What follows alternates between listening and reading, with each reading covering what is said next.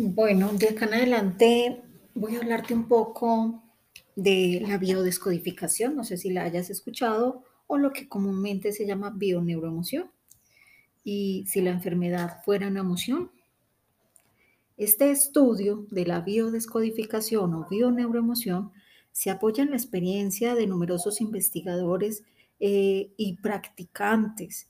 Está Annie, Annie Marsh French, eh, Gruder Hammer, Salomon eh, Cellar, eh, Claudia Sabat, entre otros. ¿Qué han demostrado estas personas? Que las enfermedades no existen como tales, sino que se trata de programas biológicos cargados eh, de mucho sentido. La enfermedad eh, es como un programa biológico de supervivencia para suprimir estrés eh, fruto de conflictos que afectan a todo ser vivo. Para definir lo que es la biodescodificación a la bioneuroemoción, hemos de partir que la premisa de que la naturaleza de todo eh, está codificado y el universo tiene pues toda una información. Por lo tanto, entonces nuestro organismo también tiene que estar en, en ese tipo de información.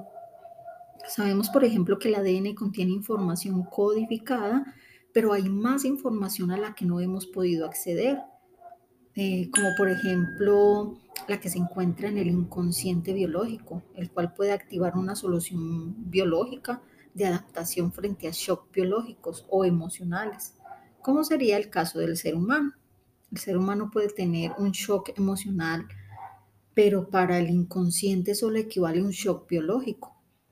La diferencia está en que el shock biológico es real y objetivo, mientras que el emocional está en la mente de la persona. Y la mente no puede diferenciar entre una cosa que pasa en la realidad o lo que una cosa yo creo que está pasando. Entonces, eh, por eso la biodescodificación o la bioneuroemoción es una nueva aproximación de la salud desde el punto de vista práctico que, que se interesa eh, sin excepción en todos los síntomas y enfermedades tanto físicas, eh, que podría ser una angina, un cáncer, una esclerosis en placa, diabetes, alergia, etcétera. Pero también estarían las psíquicas, que sería como la depresión, fobias, obsesiones, etcétera.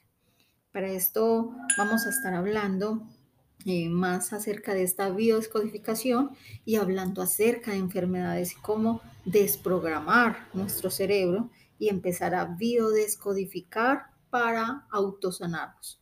Un abracito, feliz tarde.